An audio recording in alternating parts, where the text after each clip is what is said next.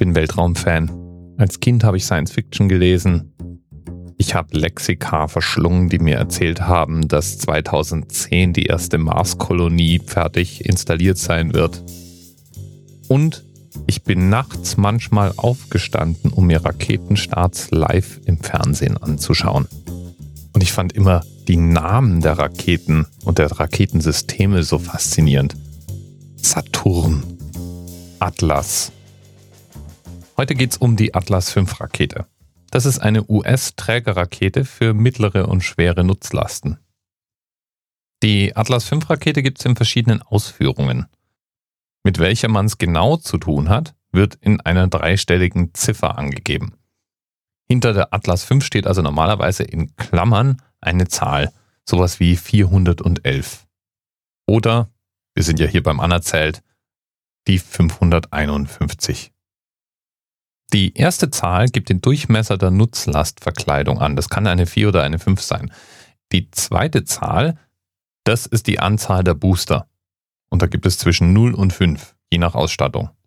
Und die dritte, die gibt an, ob es ein oder zwei Triebwerke in der Oberstufe gibt. Das heißt also für die 551, dass die Atlas V Rakete eine Nutzlastverkleidung von mehr als 5 Metern Durchmesser hatte, fünf Booster und ein weiteres Triebwerk in der Oberstufe. Je nach Ausführung transportiert so eine Atlas V Rakete zwischen 30 und 60 Tonnen Nutzlast in den Orbit. Die Hauptarbeit leistet dabei ein zentrales Triebwerk, der sogenannte Common Core Booster. Das ist auch gleichzeitig die erste Stufe der Rakete. 32,46 Meter hoch, Durchmesser 3,81 Meter und betankt 286 Tonnen schwer verglichen mit 21 Tonnen Leergewicht. Das muss man sich mal geben, wie viel Gewicht vom Boden weggehoben werden muss, damit man in den Orbit kommt. Genauso eine Rakete jedenfalls war es, die am 19. Januar 2006 startete. Und so hört sich das an, wenn so eine Atlas-Rakete gestartet wird. T-minus one minute and counting. Video natürlich wie immer in den Notizen zur Sendung. Third stage is go. Roger. Und das hier war eine ganz besondere Mission. T-minus 45 seconds. Minus 40 seconds. Stable at step 3. Eine Mission, von der du vor zwei Jahren wahrscheinlich gehört und gelesen hast. Die war in aller Munde. Minus 29 seconds. Dallas locked. ECS reduced for launch. Roger. Minus 25 seconds. Status check. Go Atlas. Go Centaur. T-minus 18. 15 seconds. Jetzt geht's los. 11, 10, 9, 8, 7, 6, 5, 4, 3, 2, 1. We have ignition and liftoff of NASA's New Horizons spacecraft on a decade-long voyage to visit the planet Pluto and then beyond.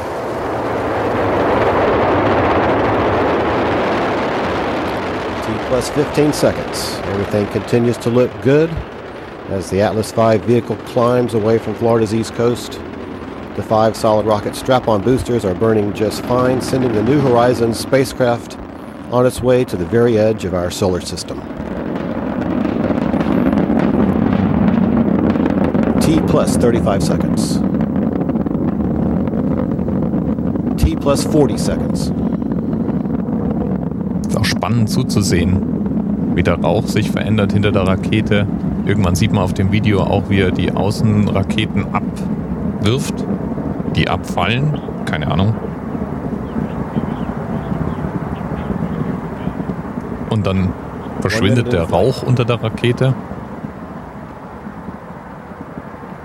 Man sieht die Triebwerke dann immer noch leuchten und man hört die Rakete nicht mehr.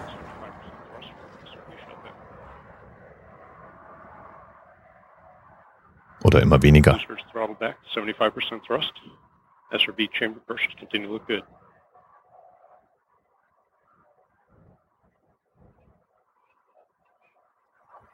And SRB4 is burning out. And all chamber persons are responding. Am 14. Juli 2015 erreichte New Horizon dann Pluto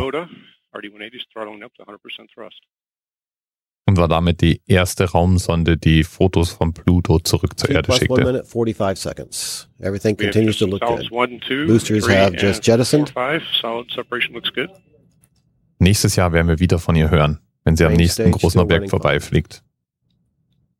T plus two minutes and counting. Start ground system securing. Tja, die New Horizons Mission ist immer noch auf ihrem Weg. Die NASA definiert die Mission von New Horizons schon jetzt als vollen Erfolg. Alle Erwartungen wurden übertroffen. Der Hauptgrund für die Mission war, den Pluto zu kartografieren und Informationen über seine Satelliten, die Atmosphäre des Pluto, das Magnetfeld und so weiter festzuhalten. Und das hat die Sonde ganz hervorragend bereitgestellt. Die Sonde selber ist ungefähr so groß wie ein Konzertflügel und enthält sieben verschiedene Hochleistungsinstrumente, mit denen jetzt weiter der sogenannte Kuipergürtel erforscht wird. Die Mission hat über 700 Millionen Dollar gekostet. Der Start der Atlas V Rakete ist da nur ein Bruchteil von. 188 Millionen US-Dollar hat die Rakete gekostet, mit der New Horizons in den Himmel geschossen wurde. Beziehungsweise die Rakete plus der eigentliche Start. Einige der Bilder der New Horizons Mission gingen schon 2007 dann um die Welt. Zum Beispiel ein Foto des Jupitermonds Io, auf dem während dem Vorbeiflug ein Vulkanausbruch zu beobachten war. Fotos vom Planeten Jupiter selbst. Und dann natürlich, als es dann soweit war, 2015, ein Foto von Pluto mit einem großen weißen Fleck, der uns sofort an ein Herz erinnert hat. Wer New Horizons unterwegs war, war es die meiste Zeit in einer Art Winterschlaf und hat nur einmal pro Woche kurz einen Funktionstest durchgeführt und seinen Status gefunkt.